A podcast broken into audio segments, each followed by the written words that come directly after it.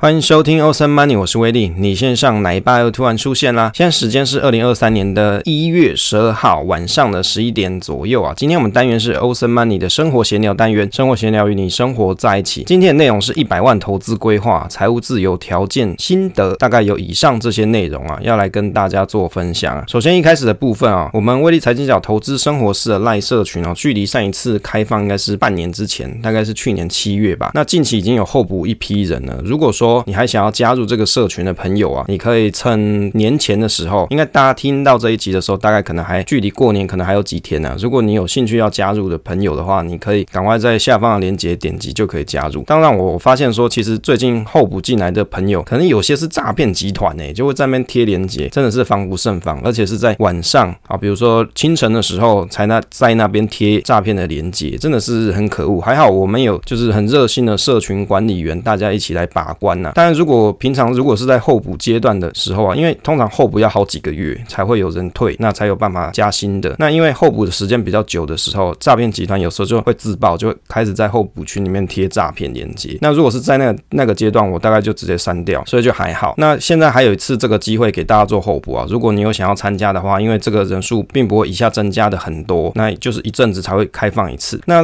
赖社群的主旨大概就是要分享育儿生活、投资心得跟文章，也就是说。说比较直接的威力有一些分享内容，就会在社群里面跟大家做 share。那如果你有想要使用，比如说威力在平常分享的一些，比如说工具啊，那你可能第一手就是在社群里面。好，接着来跟大家分享一下一百万的投资规划这个东西啊，这个是我们其实应该是放在威力研究室单元里面啊，只是因为这个篇幅并没有太大，所以就干脆拿在生活闲聊里面跟大家做分享。我们在威力研究室单元里面分享一百万的投资配置计划表，其实这是一个算盘文。那为什么会去做这个？内容主要是我参考了 YouTube 一个比较有名的 YouTube，它是卡哇哦，它叫卡哇，它的节目里面就分享了关于股票配置的计算表。那威利也来计算一下，比如说我有兴趣的，例如说像是零零六九二、零零八七八以及零零六三一 L，也就是最近比较红的正二，也就是台湾五十正二。那我就来去试算一下现金以及还有现金一年定存这几个组合的结果。那其实零零六九二五年的年化报酬率大概是五十七点一八 percent，那年化报酬率。去算起来的话，大概是九点四七 percent 哦。五年的报酬率是五十七点一八啦，那年化是九点四七。那零零八七八近两年报酬是十三点零九，年化报酬率大概是六点三四。那零零六三一 L 是比较厉害一点，因为它近八年的报酬率大概有三百三十八 percent，年化报酬率就差不多二十 percent。那零零六九二近六年的平均股息殖利率是四点七七 percent，那零零八七八近两年的平均股息殖利率大概有六 percent 左右。所以你看哦，其实工具有好多，就看大家要怎么。去运用。那我们这个试算的范例其实有放在赖社群当中，大家已经可以在我们的留言板啊，应该说记事本里面可以去下载得到。那可以讲一下这个快速结论啊。原则上，如果你喜欢报酬率的人啊，当然呢，一百 percent 的零零六三六三一 L 最高的年化报酬率有二十 percent，是比较报酬率比较高啊。但是问题是它波动比较大。如果你喜欢保守的人，现金定存一年最好，但是报酬率最低，大概是一点四七五 percent。那因为定存这个东西，就是你你去参考，比如说邮局的定存，或者是台湾银行定存，大概就是在这个水位附近啊。也许未来可能到一点四八，或者是你定存更长期的时间，也许可以更长一点。那第二点呢，是如果你喜欢殖利率高的人，你可以比如说像是一百 percent 的零零八七八。但是如果又嫌高股息 ETF 成长率低的哦，万二高股息嘛，ETF 成长高股息就是成长率偏低，那你就可以选择什么混搭风嘛。举例来说，六十 percent 的零零六九二以及四十 percent 的八七八，或者四十 percent。的六九二跟六十 percent 八七八，其实这个这这两个组合，比比如说你是六比四或四比六，那年化报酬率大概都可以大于七 percent，那殖利率大于五 percent，也就是相对稳健。就是你喜欢领股息的朋友，诶，在台湾超多嘛，对不对？可是你又希望的年化报酬率好一点，那该怎么做？就是混搭风啊。所以事实上也不是说所有的人一定就是要追求最高的啊年化报酬率，也不是所有人要追求最高的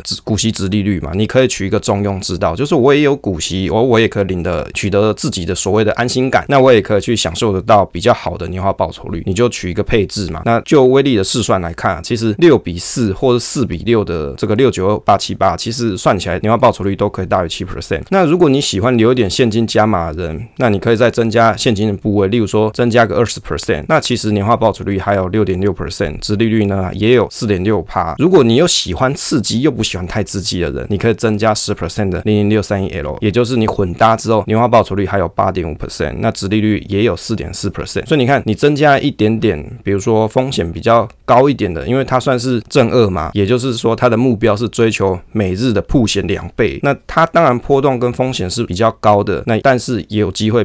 带来比较好的年化报酬率，但这个前提还是要看整个盘势的趋势哦。如果你是在走跌的阶段，你你如果抱着零零六三一哦，你可能会心情会比较不好，因为你会看到它一直在跌。问题是，如果你是买的是一个组合，你是一个混搭风的时候，你的投资配置里面又不是只有百分之一百 all in 零零六三一 L，我想这样对你的心性啊会比较好，容易去调试。那下面就是一些图片跟大家做分享，就是刚刚我试算的结果，只是我很快的跟大家 go through 一次，在这个试算表里面。啊，啊威力有放了一些图，已经在 FB 了。我相信应该有些朋友已经看过。那如果你是看影片的朋友，因为这一次我有特别录个影片给大家一起看。那你看影片的朋友，在这上面表格就是一个简单的试算，你可以自己去去试算一下零零六九二啊，以及八七八，比如说百分之百的时候，它的结果会是什么？所以你看我取的这个标的是哪三个？零零六九二嘛，是比较偏向跟台股，比如说零零五零啊，或者是台股大盘，它的报酬率是比较接近的一个 ETF。那八七八呢，它又是追求高。股息嘛，高殖利率，那而且它有所谓的收益平准金哦，也有人讲说就是拿你自己的钱配给你自己啦。那会讲这个话的人，你不能说他全错，但是也不能说他对，因为这只能诠释收益平准金的一部分的精神而已。好，那零零八七八的百分之一百去看的话，那殖利率大概就是六 percent 嘛，刚才所讲的年化报酬率有六点三四 percent，其实也还不错。但是你又想要追求大盘的这种报酬的效果，接近效果，那你又希望有股息的话，就是要有一种混。搭嘛，所以六十 percent 的零零六九二加四十 percent 八七八，或四十 percent 六九二加六十 percent 八七八，其实算起来结果都不错啊。当然，六九二的比重高一点的话，那年化报酬率会稍高一些。那如果你想想要股息殖利率高一点的朋友，那你八七八就提升一些。所以它是一个很活用的方式，你可以自己去调，自己去选择，自己去配置。那当然，如果更喜欢风险的人，你就百分之百零零六三也喽。问题是，我想能够承受这样波动的人是相对比较少了。当然啊，定存现金一百 percent 是相对最稳嘛，因为你放在银行，至少中央银行它有一个三百万的贷款，哎、不是贷款啦，三百万的保障给这些存户们，所以至少你在做定存这件事情还不用太烦恼，说它是一个高风险的事情。但是问题是放在银行里面，你的收益就很低嘛，就是每一年领这个定存的息而已，那大概就是一点四七或是一点四八左右。所以像这种两端极端的组合也列给大家看一下，它的结果会是怎么样。当然威力也有去回测一下，试算一下到底零零六三 L 八年的报酬率是怎么样？那这个是威力用 Excel 去算出来的结果，大概八年的报酬率计算就是累计报酬率大概就有三百四十八 percent，所以你看这个是非常夸张啊。也就是你放了三诶八年的话，你可以得到三百四十八趴。那但是如果你去观察去年的话，它是负三十八趴哦。所以你如果想要 all in 百分之一百，像这样子的标的的时候，你就要去思考说，而我心里到底可不可以承受得住？像就威力的印象，好像前几集有跟大家分享过这个正二哥啊，PTT 上很有名的这个正二哥。大人哥啦，他买了零零六六三一 L 一百万，剩下七八十万吧。所以你要有这样子的一个心性，或是你是比较小的部位投入在这里，那我觉得这个对大家的心情来说是相对还好。不然你光看到这样子一个跌势啊，去年这个跌势就有负三十八 percent，你看到不会吓死？一百万只剩下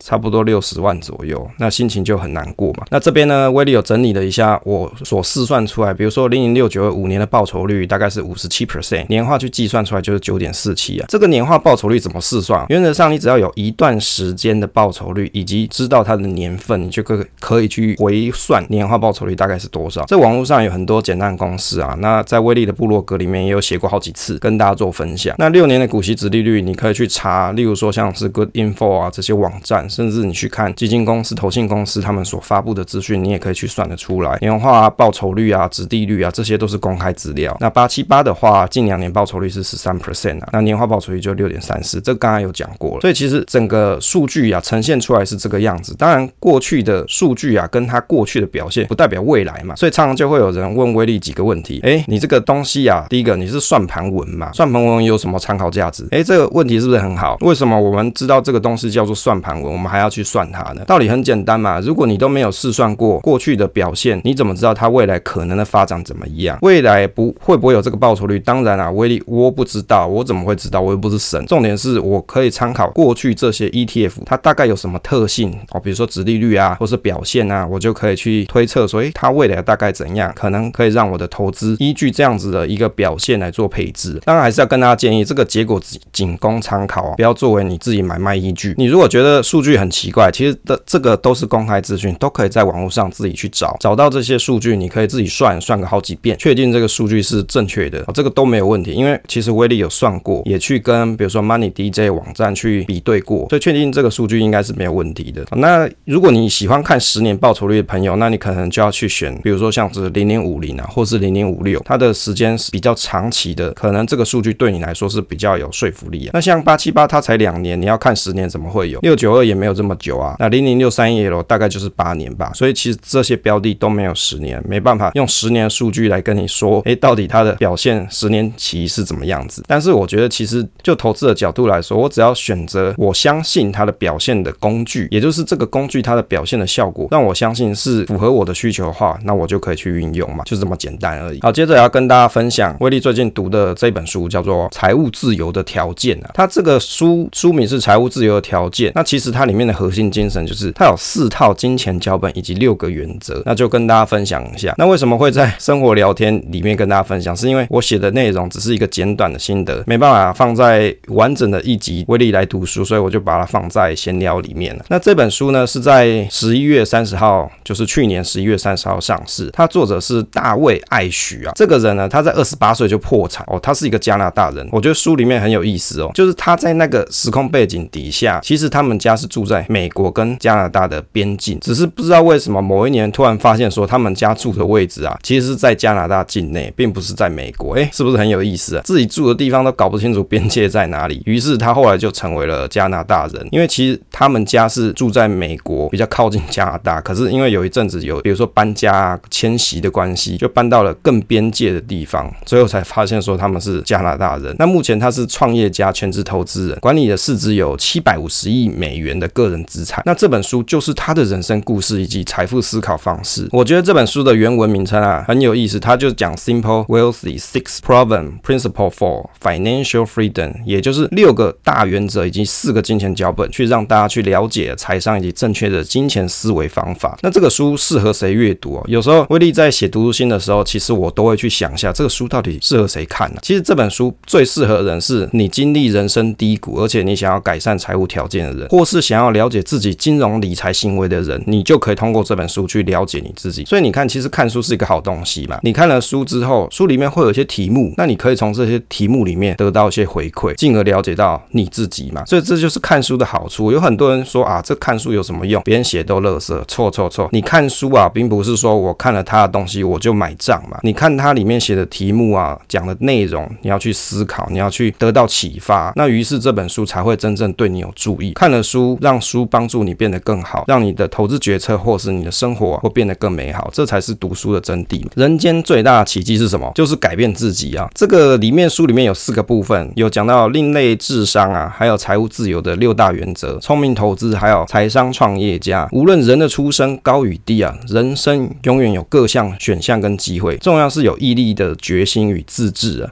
大概有这些内容，当然威力不太可能把所有的原则啊，或者是他讲的每一个细节都跟大家做分享，我只能分享我自己比较有心得的地方，我比较有想要跟大家 share 的地方，有比较有感触的地方跟大家说一下。这里面呢有四套金钱脚本，是哪四套啊？第一个是回避脚本啊，第二个是崇拜脚本，第三个是地位脚本，第四个是警觉脚本。回避脚本里面就提到说，对金钱又爱又恨的矛盾心理啊，非常仇富，但是又极度渴望成为有钱人。哎，你各位是不是就这样？你非常喜欢钱嘛，但是你又觉得说。呃，这个钱哦，好东西，可是又觉得那些开那个 Porsche 有没有？比如说像威力的公司啊，这个地下室就有好几个老板都开保时捷上班啊。威力这是怎么样？威力是骑摩托车上班，还而且还常常被人家撞到，有没有？这个比较起来是不是就觉得很仇富，对不对？所以啊，回避脚本里面就提到说，又极度成渴望成为有钱人，当然是希望可以变有钱人啊，不然我们在搞这些投资理财干嘛？当然是希望未来可以改善自己的退休生活嘛，这就是威力投资的目的啊。崇拜脚本。是觉得说，诶，钱可以解决一切问题，花起钱来就毫无节制了，拜金到成为金钱的奴隶，这个我觉得就比较不是这么好一些。第三个地位脚本是讲说，认为一个人口袋有多深，地位就有多高，所以喜欢打肿脸充胖子，这种人倒是不少哦。虽然你看这个街上有很多人开名车啊，问题是这些人开了名车，他真的是有这么有钱吗？搞不好其实他没有那么有钱啊，只是去贷款买了一台名车，让大家都知道说，哦，我很有钱，进而得到一种荣耀嘛。就是我就觉得很高兴，因为我今天开的是名车，你各位都比我低阶。问题是你是借钱买来的，到底有什么好神气的，对不对？警觉脚本里面提到，就是对待金钱小心翼翼，视赚钱与存钱为人生首要的目标，极度避谈自己的财务状况，就是不太想跟人家 share 说我现在的经济状况怎么样啊，因为你不太有自信嘛。这个作者有提到说啊，由于父母的家庭背景经历过经济大萧条的恐惧，母亲的童年很不安稳，觉得身边的一切随时都有可能被夺走。父亲十三岁那一年被迫辍学，而且还要 provide 供应九个弟妹上学，哎，这真的很累，九个哎，我养一个我都觉得累啊，这个九个有够夸张。他在油漆厂工作，领着微薄的薪资，因此父母出现一套根深蒂固的贫穷思维，而且对于富人的怀疑以及憎恨的态度，因此在养育作者的时候，总是以贫穷的思维去看待事物。那威利觉得自己的父母的金钱观念啊，其实跟作者家庭背景有些雷同啊，比较接近这四套脚本里面的一跟四啊。一跟四是什么？回避脚本以及警觉脚本啊，视简约生活为美德，虽然不至于到憎恨有钱人的程度，但是也不认为自己可以是有钱人，视存钱为主要人生的药物。那人生的目标是把小孩长大哦，养大，养大是谁？养我啦，就是他们的目标其实就是把我养长大。所以你看，每个人的家庭背景不太一样。就威利的家庭背景来说，其实我的父母他们并不是什么有钱的人，应该甚至来说算是贫穷边缘的人呐、算小康接近贫穷边缘的人。所以威利小时候就会觉得说啊，好希望成为有钱人哦，因为在家里面其实没有那么多资源，有时候可能看啊，比如说父母比较辛苦的工作来养育自己啊，其实就觉得说，然啊，希望自己有一天也是有能力可以去赚钱啊，比如说让家人会过得更好一点。这四个问题去揭露看钱的心态啊，有哪四个问题哦？我觉得这四个问题就挺好的，大家听一听啊，不妨你也可以去思考一下这上面的几个脚本啊。第一个啊，你可以去思考财务的议题啊，有哪几个是？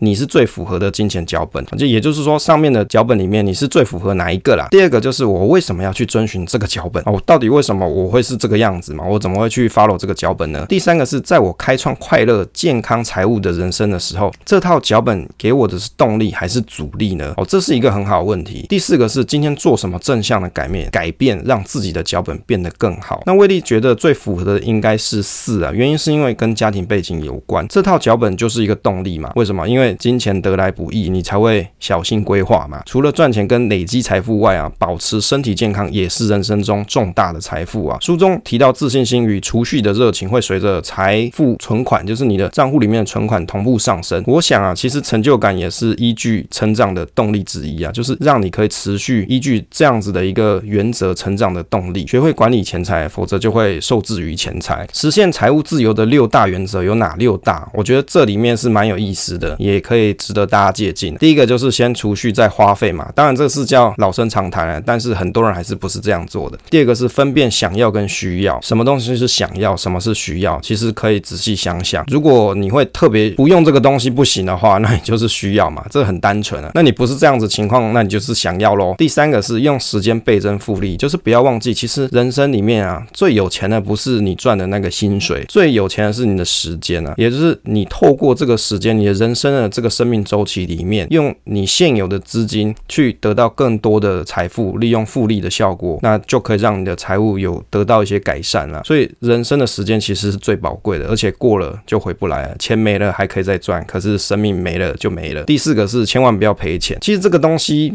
千万比较赔钱啊！千万不要赔钱这件事情，对威利来说是比较有感一点，因为他在书里面有提到说，他曾经被同事所骗，决定要投资某一项建案，但并不是一个理性判断嘛。因为有时候朋友你知道的，就会跟你在那边五四三，或者是跟你拔干净，就觉得说，哎，你不投资不行。这他对这个公司的财务状况，其实他也不是很懂啊，就不晓得嘛，也不知道干嘛，就人家好朋友跟他讲讲，所以他也不了解开发细节，只是信任这个同事跟合伙人。最后呢，他才发现是被。骗钱，觉得自己是个大傻瓜。所以你看，千万别别赔钱这件事情，其实是一个很重要的事。有时候我们很辛苦的存了一辈子的财富，但是败就败在自己 so stupid，就把这个钱啊去借给别人，或者是去当什么保人，也是一种哦，就是你人家都说最笨就是去当保人嘛，这就是千万别别赔钱给大家的忠告啊。第五个是聪明购置房屋啊，第六个是提升自己的才能啊哦，产能啊。聪明购置房屋这个项目，原则上它其实里面有提到说关于买房的观点，就有很多人呐会认为说买房的头期，如果你用来投资其他的项目，你可能可以得到更高的报酬。但是对作者来说，拥有自己的房子是一种自豪感跟归属感。另外，房屋会因为财务杠杆的关系啊，可以利用银行的钱来以小博大。最后，他的体验是三十年前他用十二万五千元买下的房子，当年的头期是一万两千一万两千元啊，但是最后增值为五十六万美元，年化报酬率是十三点五 percent。那威利认为说，其其实如果你家庭有需求，就去买房子啊，这并没有什么增值之类的，在初期应该是看不太出来。但是能够有一间房子，的确是可以为自己生活带来一个满满的归属感。为什么？因为威利常常跟大家分享，就以前租房子的时候啊，常常就被房东涨房房租嘛，或是要求威利去搬家，或是房子坏了也不修之类的，就导致很多困扰。同时啊，也是一种存钱方式啊。当然，就现在二零二三年的市况来看，房地产好像趋势有慢慢在往下的的情况，到底会是不是有打房的效果呢？比如什么平均地权啊，是不是真的可以让整个房地产的价格比较下降，让大家比较好入手去买房子？这也是有可能的。所以你平常就要有储蓄的习惯，有投资的习惯，累积好你自己的买房能力。那当机会来临的时候，你就有机会可以入手嘛，你就可以获得自己人生的房子。与人合伙是做做生意，与人合伙去做生意好不好啊？这件事情，其实我觉得书里面提到这个观点是讲啊，将自己的命运交给合伙伙人，不如聘请有能力的人来补足自己的不足。那合伙就是一种风险，要避免风险的方式是什么？就是不要跟人家合作嘛。诶，这是不是很中肯呢？另外，他有提到说，如果你想要跟某人保持一个良好的关系，就不要跟对方合伙做生意。我觉得这个观点不错，因为跟人家合伙做生意啊，的确是变数很多，而且会不会像作者一样，合伙还被骗了，辛苦赚的钱都白费了？哦，有没有？跟人家合伙其实是一个风险很大的事情。为什么？因为一开始大家契约如果没定好，有时候啊，大家去跟别人合伙的时候，你未必会跟好朋友写契约嘛，你们之间一定是肯定有某种比较好的关联、比较好的关系，你才会想要跟他合伙啊，对吧？所以在这样子的一个条件底下，尤其是这样，你不容易注意到说一些细节，那导致就会发生纠纷呢。所以为什么合伙是容易会破局，就是这样来的。因为你因为你是有好关系嘛，比如说这个好朋友、好同事，你就想跟他合伙嘛，他也很好跟你配合。问题是当大家在利益上有冲突的时候，那合伙可能就会变成两个人的决裂的起点啊。所以这不可不防。所以与其这样，还不如自己独资还来得好一点。这是威利的想法了。那我觉得这本书啊，还有很多其他有意思的内容啊，建议大家可以自己找书来看啊。那也感谢方言文化赠这本书给威利喽。好，今天的分享就到这边啦。如果你喜欢这个节目的话，不要忘记分享给朋友收听，也可以在威利财经角跟威利做互动。那以上就是这次跟大家分享内容，分享总是单纯的快乐，期待下一次再见。